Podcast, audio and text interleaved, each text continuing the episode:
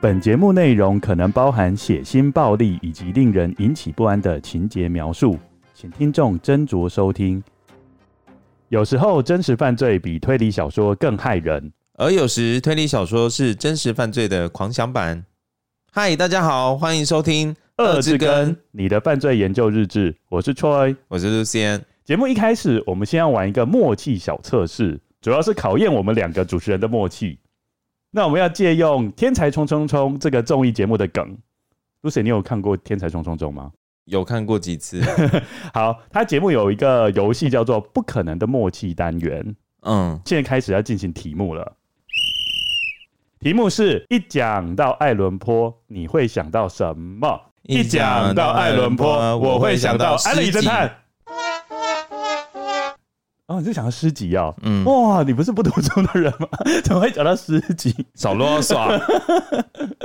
不过我是想到安乐椅侦探，因为《玛丽罗杰奇案》是我们二之根的最前面几部作品，它刚好是安乐椅侦探。好，我们一开始丑一没什么默契，嗯，嗯，那我们开始进行第二次。一讲到爱伦坡，你会想到什么？一讲到爱伦坡，我会想到变装。你会想到密室啊？嗯。他不是有写很多密室的那个吗？哦，你说莫格尔街谋杀案，对啊。你知道为什么我想要变装？因为你想要变，不是？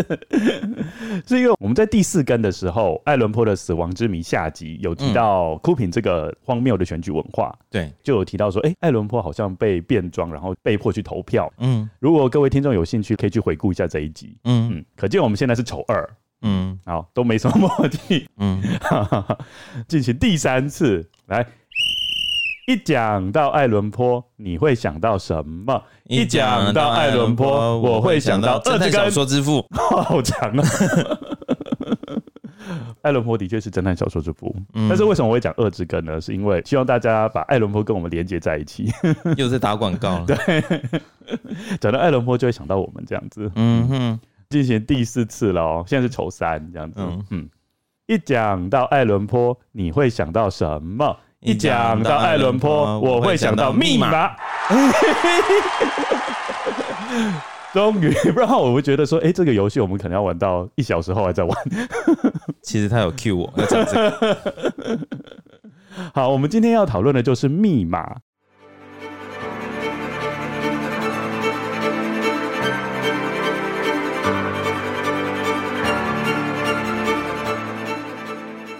那为什么要讨论密码呢？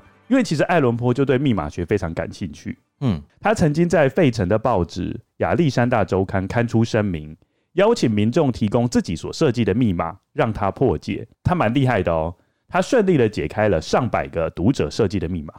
哦，那真的很厉害。对，就是说希望你来挑战他，因为他觉得说你再怎么样设计密码，他都有能力把它给 crack。英文的破解密码叫做 crack the code 嘛，对不对？用 crack 这个字。C R A C K 对，C R A C K 哦。嗯，爱伦坡利用公众对密码话题的兴趣，写了一个短篇小说，叫做《金甲虫》。嗯，金甲虫就是把密码当成故事中很重要的一个元素。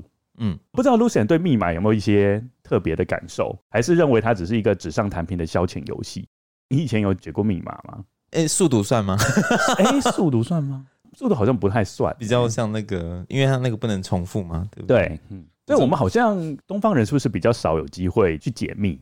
因为西方人他们不是有他给你一个线索，然后你他不是有好几格吗？哦，那个叫什么啊？然后就是下面会有提示，对对对，然后你就直的跟直的跟横的去对应起来，对。西方人就是天生很喜欢玩这种东西，我也不知道为什么。我觉得那个很难呢。嗯，就是你要联想到很多东西，而且重点它里面有很多很冷僻的知识。对，比如说你要阅历很丰富，嗯，广泛阅读这样子，有时候可能还要跟你的 partner 做 brainstorming，就是脑力激荡。哎，那他们叫做 puzzle 吧？嗯，是 puzzle。对，才能把 puzzle 给整个解出来。嗯，表面上看起来好像真的像消遣游戏。嗯，事实上，密码学大大影响人类的历史。美国一直都没有专门负责破解密码或密码解读的机构，嗯，直到乔治·法布里建立了一个私人研究室，叫做 Riverbank，就是河岸研究室，嗯，一九一五年九月，乔治·法布里聘请了一位犹太裔的移民，名字叫做 William Friedman，嗯，加入他的研究室。后来一次大战的期间，几乎所有的军事加密都是在 Riverbank 的实验室完成的。因此，Riverbank 这个团队实质上开创了现代密码学。嗯，尤其是在一九三九年，当二战爆发的时候，那时候无线电的通讯开始逐渐成熟，所以许多战事的一些资讯就会开始透过空中传播。这一些资讯其实都跟战情有一点关系，所以都必须要加以保密。因此，就大大的增加密码学的重要性。William Friedman 在第二次世界大战期间破译了日本名叫 Purple 的密码机。日本的外交机密也因此曝光，这大大影响了战争的结果。嗯，有趣的是，美方从不知道这个密码机实际的结构，他们只是拦截了无线电的讯号，就发明了 Purple 解码器。嗯，最后美国在柏林的日本大使馆里面找到一部分 Purple 密码机的结构，结果发现它的结构和 William Friedman 设计的解码器很像。嗯，可见就是英雄所见略同。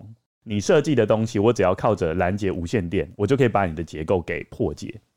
我们刚刚讲的 William Friedman 这位美国最重要的密码学家，他其实就受到爱伦坡的影响。哦，是啊，他对密码学的兴趣就起源于刚刚我们所讲的短篇小说《圣甲虫》、《金甲虫》、《金甲虫》。OK，对，爱伦坡写的。嗯，Lucien，你针对刚刚的这一段历史有什么要补充的吗？呃，我之前也有看过一部电影叫做《模仿游戏》嘛。嗯，对，那里面的主角图灵，他也是透过电算机，最后破解了德国那边的密码。其实我觉得那时候战争就是尔虞我诈，双方有互相加密的密码跑来跑去，就看谁能够比较有能力把那个密码给破解，嗯、就可以抢得先机。嗯，然后你当然在战争当中就可以获得优势。嗯，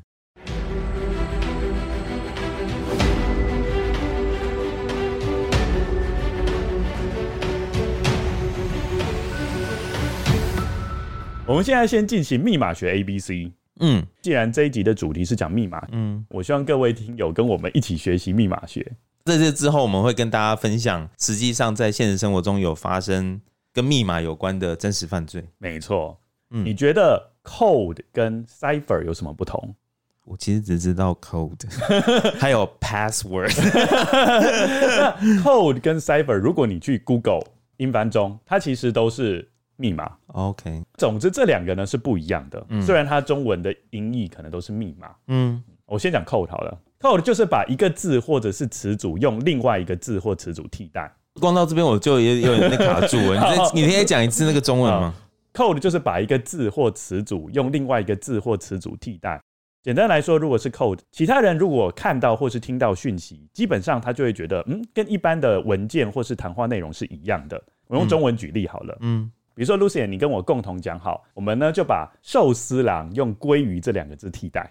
这时候其实鲑鱼它就是一个 code 哦。嗯，这时候即使我在一大群的朋友面前，然后我对你说：“哎，Lucien，我们今天中午十二点钟去吃免费鲑鱼吧。”嗯，大家都以为我们是真的要去吃鲑鱼。嗯嗯。事实上，我们要约一起去吃寿司郎。嗯嗯，还是说我们现在讲这个 code，其实都已经被大家破解？应该是，对，大家都有自己去改名字，然后，然后大家一听到就说，对，大家都听到说啊，这个人故意讲鲑鱼，其实上你们就是根本要去吃寿司郎吧？你们根本就是有去改名。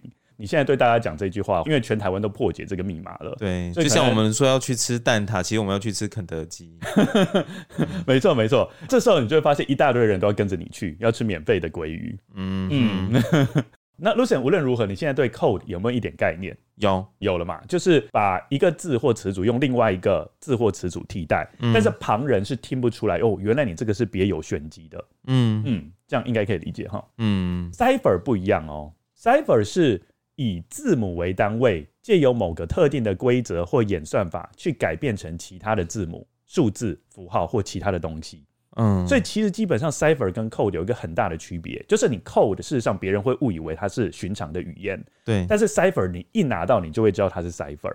因为你会完全看不懂那是什么东西哦。对，简单来讲，如果我硬要做区别的话，code 叫做代码，就是直接把它替换成大家都熟悉的东西。但是这两个东西可能彼此之间并没有一定的关联性。嗯。但是 cipher 就是真的是密码了。嗯。对，就是你看到那个 cipher 的 plain text，就是 cipher 的本来的文本，你是一头雾水，说说这个写什么，你会看不懂。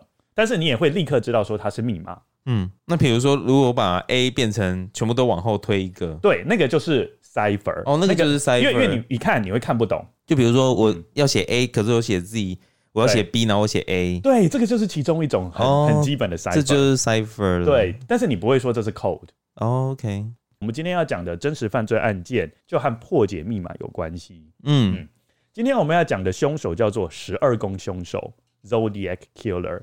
他被证实在一九六八年到一九六九年在北加州杀害了两名男性和三名女性。不过事实上，真实的数字应该远超过这个。嗯，十二宫凶手透过信件自称他自己杀了三十七个人。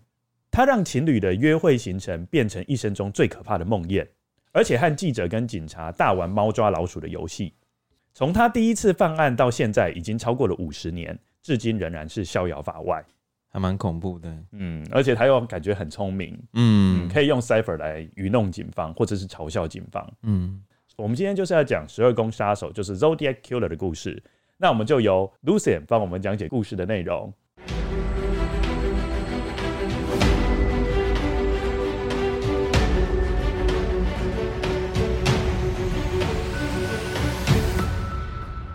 法尔代是十七岁的好学生，是一名童子军。也是瓦列霍高中队运动员。根据报道，法尔代曾经正面挑战一名大麻毒贩，并威胁要向警察报案。旁人都认为他是一个具有正义感的青年。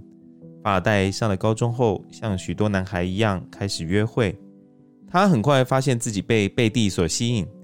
贝蒂小他一岁，在艺术方面很有天分，也是学校的风云人物。他们在一个年轻人的聚会上相识。不久后，法尔代藏在学校里和贝蒂在一块儿，他们的关系不断加温，这也引起了另一个喜欢贝蒂的男孩的嫉妒。他们为贝蒂争吵，不过法尔代仍然决心继续这段恋情。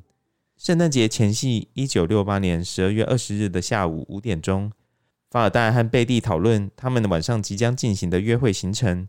这是他们两人第一次的正式约会。下午七点二十分，法尔代正在思考约会的穿搭，最后他决定穿着亮蓝色的衬衫，搭配棕色的灯芯绒裤、黑色袜子和皮革短靴。他在口袋里放着白手帕和一小瓶比拉卡牌的口腔清新药水。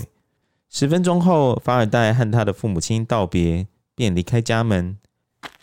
一走出大门，法尔代深呼吸了一口气。当晚的天气有点寒冷，一股寒意席卷上来，让他忍不住打了一个哆嗦。他来到家门前停放的浅褐色 Rambler 牌旅行车旁，这辆车是登记在法尔代母亲的名下，但今天要充当他和贝蒂约会的交通工具。至于贝蒂，也正在做约会的最后准备。他对着镜子调整头发上系着的缎带。她穿着白色袖口的紫色迷你裙，以及黑色的 T 字鞋。当贝蒂到家门前迎接法尔代时，法尔代一手接过贝蒂的白色羽绒大衣，贝蒂则提着皮包亲吻他父亲的脸颊，和父亲道别，并告诉父亲他们要参加和根高中的圣诞节演唱会，答应会在晚上十一点前回家。圣诞节演唱会演出地点离贝蒂家仅有几个街口的距离。不过，不知道基于什么原因，他们反倒决定先前往拜访一个朋友。接着，因为感到肚子饿，而在一间当地的素食店稍作停留，喝了杯可乐。最后，他们开上了赫曼湖路。不过，在约半小时前，这条在瓦利霍市区东部边缘的赫曼湖路发生了一起不寻常的事件。一对情侣将车停放在赫曼湖路路边，以便调整车子的发动机。不久后，这对情侣看到一辆蓝色的轿车从贝尼西亚往瓦利霍的方向朝他们驶来。那辆车放慢了车速，超越他们的位置几公尺后，在道路中间停了下来。接着，他们看到倒退的车尾灯开始闪烁。那辆车以极度缓慢的车速往他们的位置靠近。这对情侣感觉到情况不对，立刻进入他们的车，以高速驶离。那辆车跟着他们。当两人来到岔路时，他们立即转弯，而那辆紧随他们的车则笔直的往前进。晚间十点十五分左右，法尔代将小轿车停在赫曼湖路上一个碎石铺成的壁车湾。那里是当地知名的情人巷，许多情侣喜欢把这里当成私密约会的景点。情人巷附近没有街灯，而且可以很早就看到巡逻的警车经过弯道时的车头灯，这给他们有时间可以把啤酒和大麻先藏起来。法尔代将四个门锁上，将贝蒂的羽绒大衣放在驾驶座后方的位置上，车内的暖气打开，并将座位调整倾斜四十五度角。当天晚上十一点十分，史黛拉发动汽车，和她的女儿一起开始一趟夜间的行程。他们驶上赫曼湖路，那是一条曲折昏暗的小径，蜿蜒十公里长。他们要把史黛拉十三岁的孙子丹尼接回家。丹尼当晚在贝尼西亚高中聆听一场演奏会。一路上没有任何的建筑物，史黛拉小心地应付每一个转弯。并察觉到当天晚上一路上都没有其他车辆。大约开了五公里左右，他们经过在寒夜中漆黑的赫曼湖。接着不到一分钟，史黛拉慢了下来，来到一个向左急转弯的车道上。那车道上有个岔路，通往贝尼西亚抽水站的出口处。那条岔路就是知名的情人巷。情侣常在碎石子路上停下车，在那边看星星，然后卿卿我我。那天，当史黛拉驶过情人巷，她看到一个令人毛骨悚然的景象：一台 Rambler 小轿车停在路边，开着车头灯，驾驶座的门是打开的。史黛拉看到驾驶座一名年轻男子，一部分身体以奇怪的姿势悬吊在车外。史黛拉放慢车速，透过车灯的光线，她还看到另一名年轻女子面部朝下，全身僵硬地躺在离车辆不远的碎石子路上。车内暖气机运作的嗡嗡声响，回荡在冰冷的空气之中。史黛拉体内的肾上腺素狂飙，她赶紧踩着油门。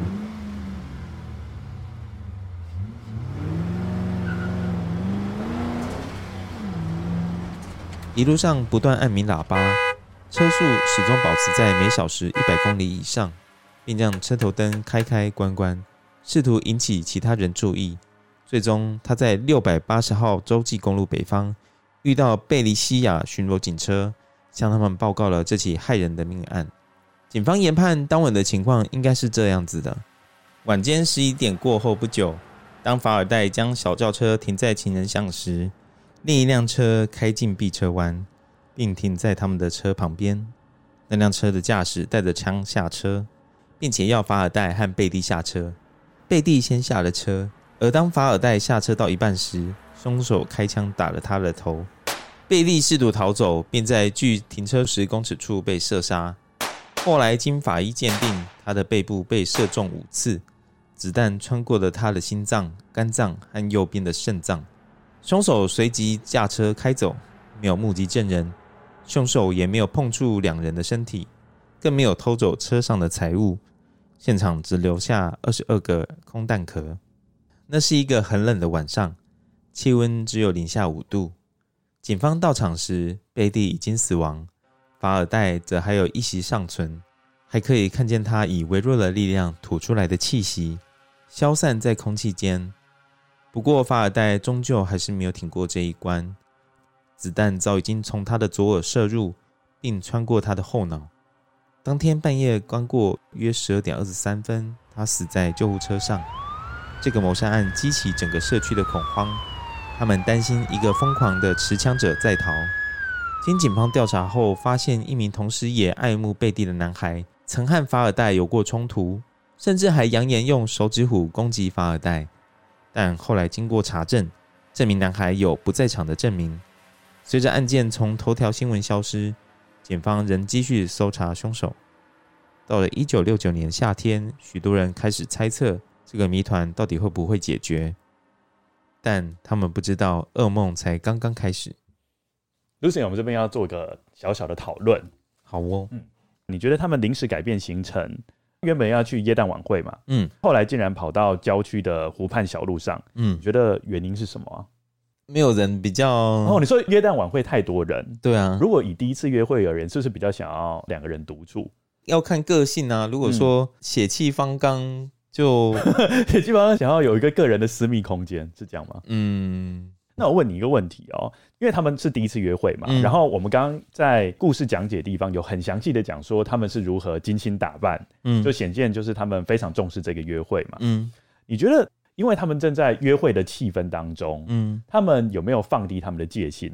应该有，嗯，都是很放松的情况之下，对，而且你有没有发现一件事情，就是我们在故事中有讲到另外一对情侣。他们的命运是完全不一样的，嗯，因为他们就是有察觉到另外一个车子很靠近他们，嗯，所以他们就赶快开走，对，立刻就开走。哦，嗯，对，法尔代跟贝蒂可能就是沉迷在他们构筑的粉红泡泡之中，嗯。嗯，完全不知道说事实上危险已经慢慢迫近了，嗯，所以目前为止这个故事告诉我们什么呢？呃，如果你要选择约会地点，尤其是第一次约会地点的时候。你就要选择一个很吵的地方，没有啦，不是这样讲，人很多的地方没有，就是不管是第几次约会都一样啊。你去那种暗明蛇尿的地方，嗯那种整个很昏暗的地方，而且那边还没有路灯，有发现就是有人开过去，然后又倒车回来，就是那种鬼鬼祟祟的样子。对啊，就已经要有戒心了。嗯，对啊。接下来，Lucien 要跟我们讲第二段故事。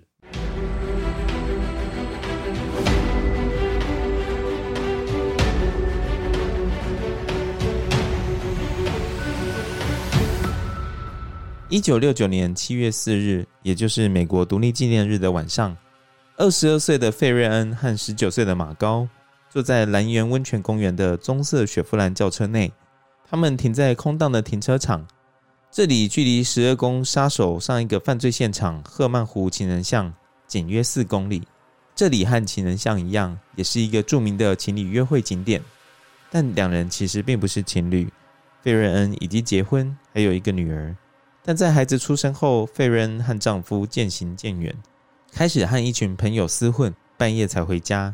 与费瑞恩熟识的朋友开始发现，费瑞恩时常穿着高级的服饰，原本略显丰腴的身材也变得苗条许多。许多人怀疑她在外面另有男朋友，更有人认为以费瑞恩餐厅服务生的工作，根本买不起那些高级服装，因此怀疑她涉嫌贩卖毒品。费瑞恩的丈夫名叫 Dean，在 Terrace Restaurant 担任厨师。当天稍早，费瑞恩的妹妹 Christina 发现费瑞恩在 Terrace Restaurant 前方的停车场与一名陌生的男子交谈，但两人的声音越来越大，Christina 可以察觉到两人正在起争执。那个陌生男子驾驶着一辆白色的 Corvia 厂牌的轿车，两人最后不欢而散，而费瑞恩随后便来到马高家。要和他一起采买当天晚上派对需要使用的烟火，但当他们的车一离开马高家后，便被另一辆看起来也像是 Corvia 厂牌的车子尾随。他们为了躲避那辆车，被迫开到兰园温泉公园的停车场。他们以为已经甩掉了那辆车。费瑞恩和马高在车内喘着气。这时午夜才刚过，但没想到数分钟后，有辆 Corvia 厂牌的车子也到达停车场。并停在费瑞恩和马高的车子旁边，费瑞恩感到心跳加速，几乎就要叫出声来。但那辆车没停多久就开走了，两人也随即松了一口气，开始放松心情，在车内看着满天的星星，聊起天来。大约十分钟之后，这辆车又开了回来，并停在两人的车子后面，挡住了他们的逃生路线。那辆车的驾驶离开了车，走了出来。随着一道明亮的光线逐渐接近，费瑞恩和马高起初以为那个人是警察。那人朝副驾驶的方向，也就是马高所坐的地方走来。马高于是把车窗摇下，但马高没办法把那个男人看清楚，因为男人手中拿着手电筒，直接照射马高的脸部。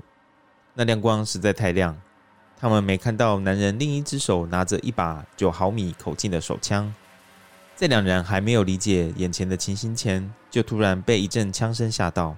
男人开始从车内进行五次扫射，马高下巴被枪击中，痛苦地逃到后座求生，但又被再次击中。费瑞恩躲在方向盘后面时，子弹也不留情地击中了他。在一阵混乱的尖叫声和枪声结束后，枪手转身离开。这时，马高透过从凶手车内泄出的灯光。瞥见了凶手的长相，而或许是马高认为凶手已经走远，也或许枪伤的疼痛感席卷而来，马高开始不断的发出哀嚎声。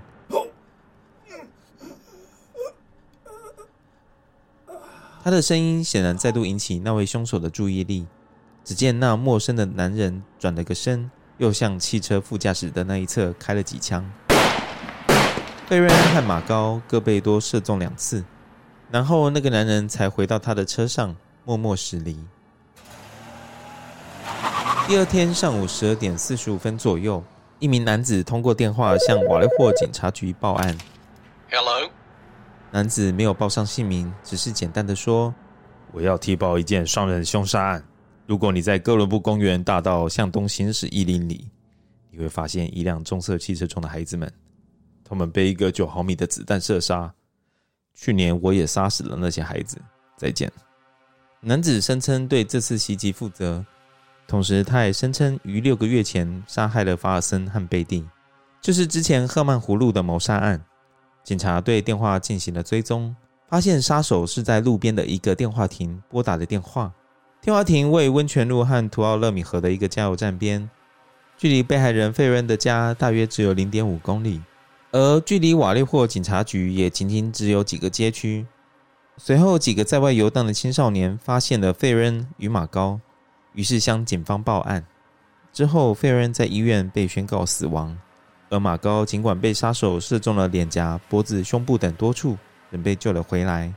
马高描述袭击者约为二十六到三十岁，身高一百七十三公分，八十八到九十一公斤之间，身材矮壮结实，没有戴眼镜，有着圆脸，留着利落的亮棕色短发，像一名军人。瓦列霍治安署探员约翰林奇和艾德鲁斯特开始调查了这起案件。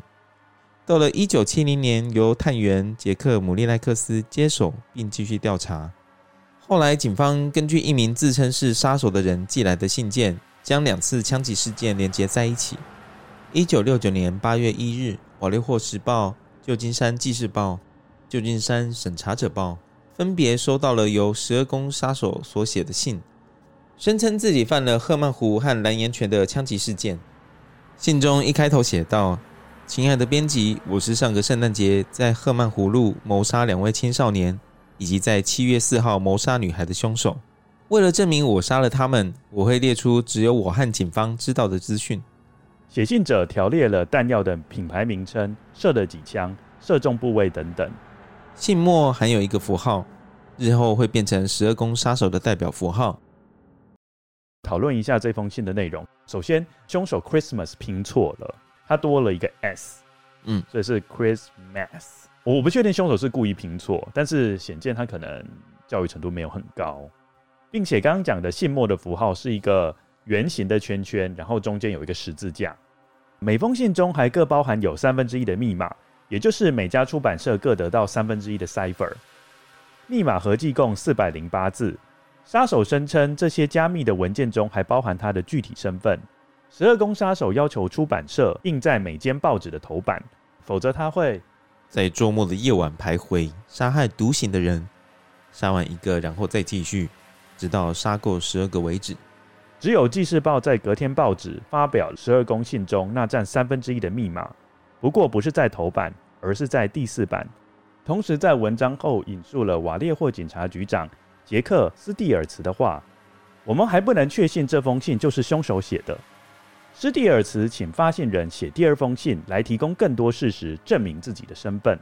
最终，杀手并未实践信中威胁杀人的诺言，而所有的三个部分的密码文最终都得以出版。在一九六九年八月七号，旧金山审查者报接到了另一封以敬语开头的信：“亲爱的编辑，这是十二宫杀手和你们说话。”这是杀人者第一次提到自己时使用“十二宫杀手”这个代称。这封信回应瓦列霍警察局长施蒂尔茨的要求，提供了更多关于法尔代、贝蒂和费瑞恩的案件细节，包括那些没有向公众公开的部分，并捎给警方一个口信，对他们说：当警方可以破解他的密码，警方将可以抓到他。在一九六九年八月八号，加州萨利纳斯的教师唐纳德和贝蒂夫妻俩在密码完整刊出后，二十小时内破解了这个由四百零八个符号构成的密码。但是并没有凶手的名字出现在译文中。十二宫凶手所提供的四百零八个符号密码，最后十八个字元还没有完全被破解。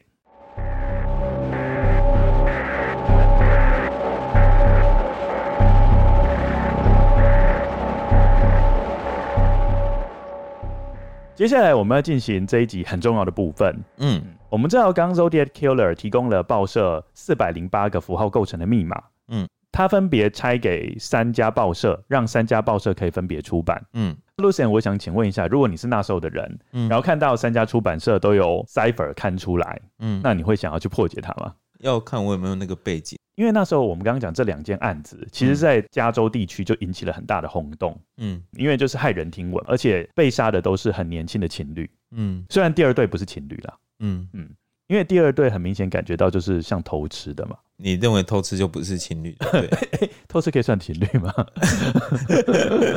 我不知道，我不知道，我不知道，我不知道，不知道。好好好，简单来讲，我们现在就是要进行密码分析。嗯，跟各位听众讲，就是 Zodiac Killer 使用的是 cipher，不是 code。嗯，所以一看就知道是密码文。嗯，第一种最简单的加密法叫做简单型加密法。比如说刚刚 Lucien 你讲的 A 用 Z 取代，就是前一个用后一个取代这种方法，嗯、这种方法叫做一对一对应的代换法。嗯，那你觉得这种加密法容不容易破解？容易啊，嗯，有迹可循啊。没错，这类的加密法对专业人士而言是很容易破解的。嗯，我们可以用一种方法叫做频率分析法。嗯，不知道 Lucien 知不知道，就是 A 到 Z 哪一个字最常出现？应该是母音吧。哎，答案就是 E，没错，A E I O U 的 E，嗯，E 是在所有英文字母中出现频率最高的，嗯，大概占了所有字母的百分之十三，嗯，再来是 T，T 也大概占了百分之十三，嗯，X Q Z 是最少出现的，嗯，所以你可以借由频率分析，可以很容易破解，嗯，简单来讲就是密码文把最多的那个字找出来，哦、然后就是用 E 跟 T 去。对，做一个猜测，对，然后你就可以慢慢把它破解。最少出现的，你可以猜 XQZ。嗯，对，爱伦坡我们刚刚讲到的金甲虫，嗯，这个短篇小说，其实它就是用这种简单型的加密法。嗯嗯，我会把爱伦坡在金甲虫里面写的密码放在脸书上，还有 IG 上。嗯，如果各位跟友有兴趣的话，其实可以试着破解看看。嗯，它就是这种最简单的加密法。嗯。因为简单型加密法太容易被破解，嗯，所以有一种叫做同音型代换加密法，嗯，这种密文主要就是降低用频率分析破解密码的可能性，嗯，意思就是说我们刚刚的简单型加密法是一对一的嘛，对，那现在这一种加密法就是每一个字母对应到不止一个符号，嗯，所以它比较难。你有懂意思吗？有有，我，我有尽量能够跟上。好，Zodiac Killer 这一次提供的密码文不是有四百零八个字元吗？嗯，如果你去归纳一下，你会发现说它使用的符号是超过二十六个。嗯，英文字母 A 到 Z 有几个？二十六个。对，但是 Zodiac Killer 使用的符号是五十六个。嗯，那就代表说不可能是一对一，嗯，一定是一对多。对，不会还有数字吗？也是有可能，但是总而言之，就是不只只有英文，嗯，而且他们猜测可能是一对多的情形，嗯。嗯。接下来你看到一个 cipher，你最重要的就是你要先判断说它是用哪一种语言写成的，嗯，因为如果你没办法判断它是哪一种语言写成的，事实上就一切都是白搭嘛，嗯。嗯。他们后来发现说应该是用英文写的，理由就是这个凶手是信搭配密码文一起寄给出版社的，那那个信是用英文写的。他们就推测密码文应该也是用英文写的。那如果他是欧洲人呢？然后他有学过英文，这个只能用简单的推想而已。嗯，这也没办法啊，就是先用英文猜猜看。嗯，结果没想到真的被他们猜到，就是说他密码文真的是英文。嗯，因此他们认为说这应该就是用同音型的代换加密法，嗯，就是一对多的情形。但是比较困难的有几点。嗯，第一个是密码文因为寄给三个出版社，对，所以有分三个部分。对，他们不知道顺序。如果呢，凶手是有顺序性的使用符号替代，例如 A 这个字，他用两个符号替代，嗯，他可以先用一种，再用一种的交替使用，嗯，如果透过这一种的话，你或许就可以把那个密码文的顺序给排出来，嗯，而且唐纳德跟贝蒂就是这个解出密码文的夫妇俩，嗯，认为以凶手自傲的本性，密码文的第一个字应该是 I，嗯。就是我嘛，嗯，嗯，应该是这样子，对，并且我们还可以用最常见的同音字母对去做破解，嗯，例如最常见的同音字母对是 LL，然后这竟然又是一个杀手写的密码文，所以最常见的 LL 就是 kill 或是 thrill，嗯，或是 will，嗯。嗯，用这个部分来去破解，嗯，而且还有最常见的不同音的字母对，比如说像 T H H E 这一些，嗯，意思就是说他们用这种方式去把密码给破解，嗯嗯嗯，而且他们在解密后发现凶手其实蛮阴险的，嗯，因为他用了一个符号，就是倒写的 Q，嗯，一般来说我们的 Q 不是最后一撇是往右下吗？嗯，他就自创一个往左下，嗯哼，他这个倒写的 Q 用了十五次，嗯。让人误以为是一，因为他这个用了十五次，就是用最多次，对，人家就以为是一，那事实上它是另外一个符号，嗯、反而是他用七个符号来取代一，用四个符号来取代 t，哇，对，所以变成说，如果你用频率分析法的话，你绝对会分析错误，对对，再加上凶手他还会故意拼错字，嗯，所以就是让你更难把密码文给破解，嗯，但最终这个夫妻俩还是在二十个小时之内就把密码文给破解掉了，嗯，代表他们其实还蛮厉害的。而且是业余的哦。那如果找专业的，听说专业的 FBI 那一些反而都没办法破解。为什么？因为其实你没有发现，他其实要用很多小技巧。你还要先知道顺序，然后你还要猜它第一个字是什么。嗯，你还要用最常见的同音字母对。至少他们比 FBI 更快就把这个密码给破解了。嗯嗯，所以 FBI 其实也有介入这个案件。对，他其实也有介入，但是这个夫妻俩技高一筹。那我们现在要说一下这个密码文后来破解后长成怎么样？嗯，I like killing people because it is so much fun. It is more fun than killing wild game in the forest because man is the most dangerous animal of all. 这个杀手他就说他喜欢杀人的乐趣，杀人比杀害森林里面的野生动物来的有趣，更有趣。嗯，因为他认为人是最危险的动物。嗯。To kill something gives me the most thrilling experience. It is even better than getting your rocks off with a girl. 啊，这句意思就是说， 性爱跟杀人，他会选择杀人，而不是性爱。嗯，The best part of it is that when I die, I will be reborn in paradise, and the I have killed will become my slaves. 他认为杀人最棒的地方就是他能够感觉到在天堂重生。那些被他杀掉的可以成为他的奴隶，很奇怪的想法哎。是啊，I will not give you my name because you will try to slow it down or atop my collecting of slaves for my afterlife。他这边很明显就是错一大堆字，对对，但是他的意思就是说我不会把我的名字跟你说，嗯、因为你会开始阻挡我，嗯、让我没办法收集这些奴隶。它后面有十八个字源，刚刚讲到的就是没办法被翻译出来的。哦，这个对，就是一家乱七八糟的一个字源。嗯，对，他们认为说这里面可能就潜藏凶手的名字，嗯、但事实上一直都解不开。嗯嗯，我们知道凶手是不是看起来动机其实不太清楚？嗯，因为很显然他不是为了抢劫，嗯、而且他也没有跟死者有性接触。嗯，从刚那一封破解的密码文就可以知道，他比较喜欢。杀戮，而比较不喜欢和被害人有性关系。嗯嗯，所以我们可以整理出这个凶手有一些特征。嗯，第一个很喜欢锁定情侣。嗯，而且你觉得他有没有事先先跟踪啊？应该有，对，他应该有先花时间去跟踪。哎、欸，不过第一起案件感觉。第一起案件，其实上他一直在附近徘徊了。嗯，对，因为他就是随机锁定嘛。对对对，对，感觉是随机的，不是从头到尾跟着这样子。第二起案件比较感觉像是就是已经锁定了。对，因为有起了争执，然后就开始尾随着他们。嗯，嗯，我觉得凶手其实基本上他花费了很多时间成本在锁定一些对象。嗯嗯，就是说他的犯罪特征就是这样。另外，凶手可能是一个边缘人。嗯，从他使用的武器。他是用枪，用枪基本上有一个特色，就是用枪他其实不需要跟被害人有任何语言上的沟通，而且他可以在远距离就可以攻击被害人。我真的觉得他应该是边缘人诶，因为他锁定情侣，看不爽情侣，所以就。而且从第一起，你看他直接随机杀人，到第二起，他是有跟被害人有接触、有互动过，嗯，才杀了对方的。对，我觉得他应该是有点社交障碍，要不然怎么跟人家吵起来？对，而且就是不太容易跟别人有良好的互动。嗯，就是在攻击被害人的时候，嗯，他就比较不会使用这种勒毙的方式。嗯，因为勒毙的话，就是要跟被害人非常近距离的接触。嗯嗯。所以你是说使用的凶器还有分热情的等级就对了，有、啊、就用枪的话是比较冷漠的，超级冷漠啊，就是很远的攻击你。哦，所以用勒毙就比较有人情味，这样 比较热情嘛。我觉得用勒毙的话，其实就代表说，应该说他们两个彼此之间的关系可能会更强。这样讲好像又怪怪，终究还是杀人啊！对对对对对，而且我觉得他是用枪去杀害别人，就可以满足他的性冲动了。嗯嗯，等于说枪就有点像是他在做性行为一样啊，就是用枪射穿别人的身体，嗯，那种感觉就是跟性行为得到的满足是很接近的。这个有可能的情况是他有性功能障碍，嗯。对，所以他就只能靠这种方式来宣泄他的性欲。嗯哼，嗯。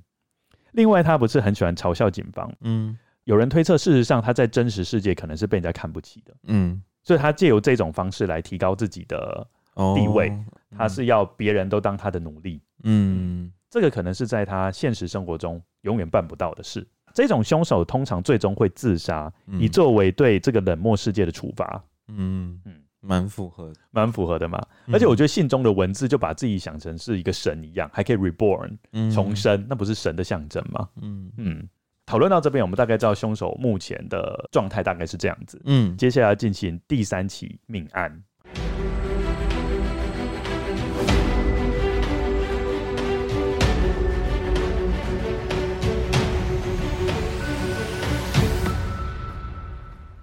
一九六九年九月二十七日。这一天对太平洋联合学院学生布莱恩和西西利亚来说是感伤的一天，因为这两位好友即将分道扬镳。西西利亚即将要转学到加州大学河滨分校学音乐，布莱恩建议最后一天他们应该要到旧金山走走，但出发后他们改变主意，决定到布莱恩推荐的秘境博耶萨湖度过悠闲的午后。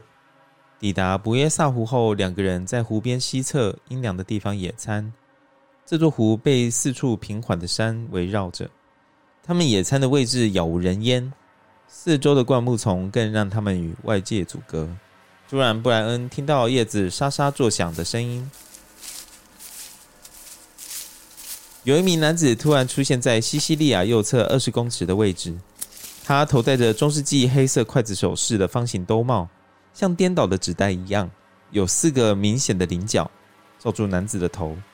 眼孔处有固定式墨镜遮住，兜帽一路从男子的肩膀、胸前延伸到腰际。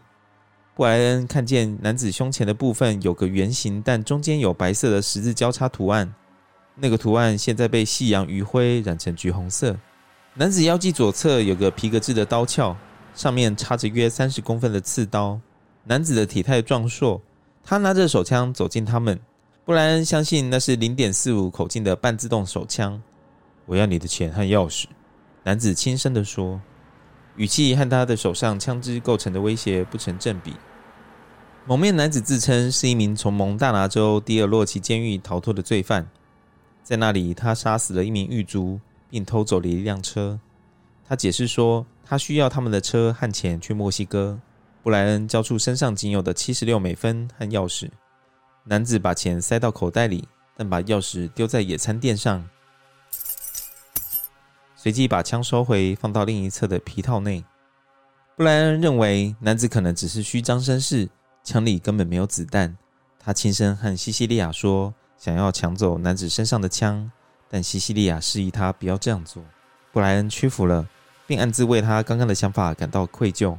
他知道自己的一举一动不仅攸关自己的性命，还会影响到西西利亚。不过，布莱恩心里觉得很纳闷：这名男子到底要什么？男子只拿了区区七十六美分，就没再多跟他们要什么，甚至还把钥匙随便弃置。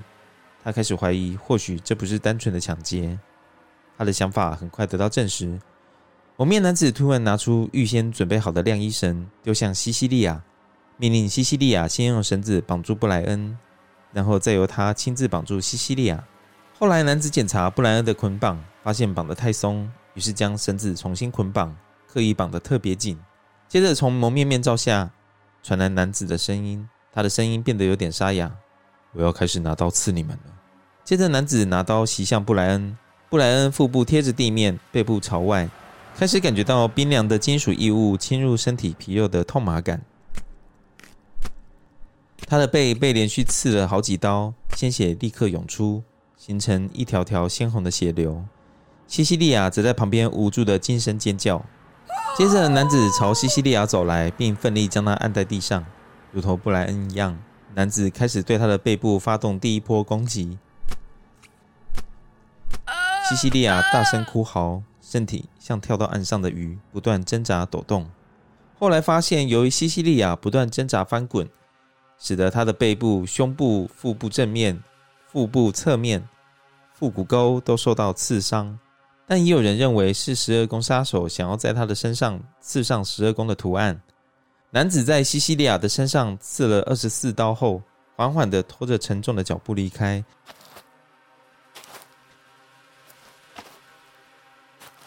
留下浑身是血的布莱恩和西西利亚，尽管身受重伤、奄奄一息，西西利亚仍用牙齿咬住绑住布莱恩双手的晒衣绳，将晒衣绳松绑，最终让两人得以挣脱束缚，并用地面爬行的方式移动，最终被一对渔夫父子发现，获得救援。但不幸的是，西西利亚最终没有逃过死劫，他身受重伤，在两天后过世。后来，警方发现凶手用一支黑色马克笔在布莱恩的车门上画了一个有十字交叉的圆圈，并在下方写到三起案件的时间、地点及犯案工具。我们刚刚念完这一起案件，它变得很有人情味。他还是用刀子，嗯，就是近距离的接触，是吗？对对对对。但是我觉得他跟被害人也几乎是没什么沟通啊，可是也是锁定男女啊，看似情侣的男女，嗯。我们现在要整理一下这三件案件的特征。这三件案子有一些特征，嗯，第一个你会发现案子发生的时间点不是周末，就是在节日前。像第一起案件的话，它是在耶诞节前夕，嗯。第二起案件的话是在七月四号，就是美国独立纪念日，嗯。这一起案件是发生在周末，哦，嗯，会不会凶手是公务员呢、啊？或者周休二日？哦，也有可能是军人啊，就周休二日的那种，嗯、说哎。欸假日要干什么？哎、欸，来行个凶好了，这样。不过也有一个可能性，就是通常在节日的时候，情侣才会出动。也是哦。对，第二个就是他都会在夜间行凶。嗯，这个也是他的犯案特征。再来锁定年轻情侣，这没问题。嗯，使用不同的武器。嗯，这个在第三件案件就发现，原本都使用枪嘛，现在改成使用小刀，嗯、突然变得很温暖，让人感觉到有满满的人情味。接下来案件都发生在车子附近，嗯，这个不知道为什么哎、欸。还有一个更有趣的是，案件都发生在水源附近，嗯，案件附近都有水，比如说像第一起案件赫曼湖，嗯，第二起案件是发生在温泉公园的停车场，嗯，第三起案件是发生在博萨野湖，嗯，不知道他为什么对湖泊特别感兴趣、欸，而且我觉得也有一个可能性，就是这些湖泊通常比较昏暗吗？嗯，应该是说比较有可能会是情侣想去的地方。因为毕竟就是风景比较优美嘛，我是觉得可能是比较昏暗。哦，比较昏暗。不过我觉得很可怜呢、欸，就是那一些喜欢去人多的地方，比如说喜欢去看电影的情侣就不会怎么样，但是喜欢那一种山水风光的情侣就会发生事情。嗯，他是不是想要刺激消费？哦哦，大家都赶快去 shopping 这样子。对啊，不要跑郊区。对，另外要探讨的是冷却期的问题。什么叫冷却期呢？因为我们发现第一起案件跟第二起案件中间是隔了七个月之久。嗯嗯，这个我们叫做冷却期。嗯，我们知道他现在已经杀害了三对情侣，已经可以被定义成是连续杀人魔了。嗯，因为连续杀人魔就是至少要杀害三个人以上。对，但是这个连续杀人魔还有一个重要的特征，就是一定要有一个冷却期。他在两个犯案的时间点，它是有一定的时间间隔的。嗯。所以，我们不会说郑捷他是连续杀人魔。嗯，他虽然杀的人超过三个人，对，但是因为他是在太短的时间内就连续犯案，对，没有所谓的冷却期，对，所以我们就会叫杀人魔，不会叫连续杀人魔。应该是说，我们会说他叫做无差别杀人犯。嗯嗯，我们不会说他是连续杀人魔。嗯，几个人会成魔？呃，三个人就会成魔。OK，但是要成为连续杀人魔，还不能同时一次杀掉很多人。你要间隔杀掉人，所以就是看自己想要什么称号，好可怕！你要成为无差别杀人犯还是连续杀人魔？这个定义是不一样的。嗯嗯，他也是区隔的很清楚。对，Lucien，你觉得他第一起案件到第二起案件，他的冷却期高达七个月，你觉得有没有不寻常？我觉得他应该是一个蛮冷静的杀手。你说从他一直跟踪别人这样子，对，花了很多时间，对，然后又间隔七个月之久。嗯，我觉得他一方面也是要逃避被警方追查到嘛，不过在二零一八年，美国有学者对于一千零一十二名的连续杀人犯做研究，嗯，发现最常出现的冷却期大概是一个月，所以他七个月是的确是蛮久的。一千零一十二名哦，对，也太多了吧？美国就是连续杀人犯的出产大国，好夸张哦。对对对，一千零一十二名连续杀人犯都有杀三个人以上。对，不过在二零一九年，以色列的雅什基伦学院的教授，他有个最新研究，嗯，他的论文标题是《连续杀人魔的冷却期》，嗯，他发现连续杀人魔第一次谋杀到第二次谋杀之间，平均经过了二十四个月。然后第二次到第三次十六个月，第三次到第四次只剩下七个月。所以如果是以 Zodiac Killer 来说，第一次到第二次经过了七个月，其实也不算是太长啦，嗯，也算是蛮短的啦，嗯。你有没有发现，就是它的冷却期逐渐缩短，从二十一到十六到七，嗯，你有想到理由吗？越来越喜欢这种感觉吗？哎，对，这是其中一个原因。他们有两种解释方法，嗯。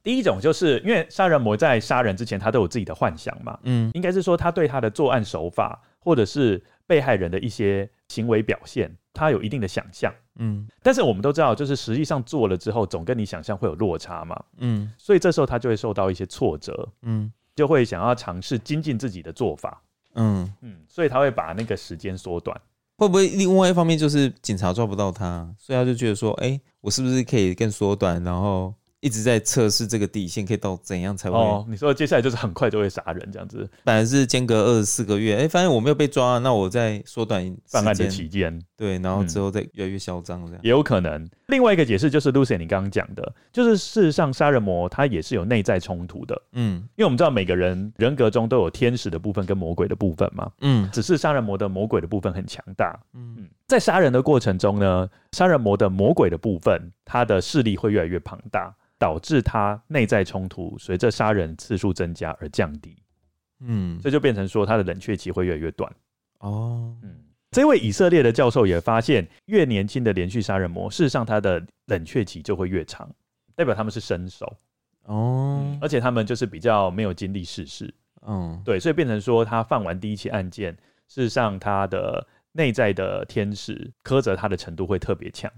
嗯嗯，所以他有一个建议啦。就是在年轻连续杀人魔第一次犯下案件的时候，就要立刻司法机关就要开始介入，不然的话他就极有可能会成为连续杀人魔。哦，你说扶正这样？对对对，就非常危险了。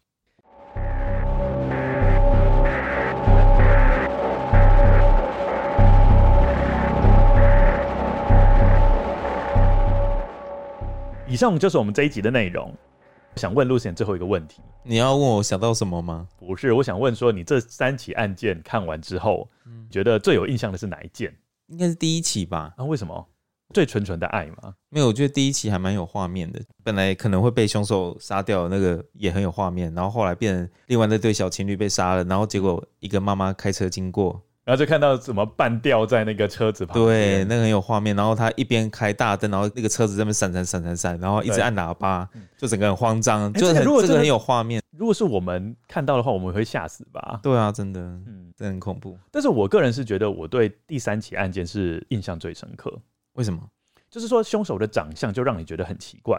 对啊，这个真的很奇怪。他戴那个兜帽，他们两个，他的兜帽是完全。覆盖整个面部的，嗯，重点是他很奇怪哦，他的眼睛还放那个墨镜，嗯。不过第二起案件比较可怕的部分就是射杀的部分，那两个男生跟女生在躲避枪支的那个部分，而且凶手还毫不留情的在射完一轮之后，听到哀嚎声又再射第二轮，就代表说他事实上是 merciless，没有什么怜悯心，也没有什么同情心，反正他就是要把你射死。另外还有人在讲说，就是这三起案件所有的女生都死掉了，嗯，但但是男生却不一定哦，嗯，或许凶手对女生有特别的仇恨，嗯，这也可以解释说他可能在感情的路上其实一直过得很不顺遂，所以反而是喜欢男生呢，所以男生都活下来，嗯，我这样的答案是对的。在这边跟各位跟友讲一下，我们下一集要继续讨论 Zodiac Killer，下一次要讨论的第四起案件。会完全打破我们现在做的结论。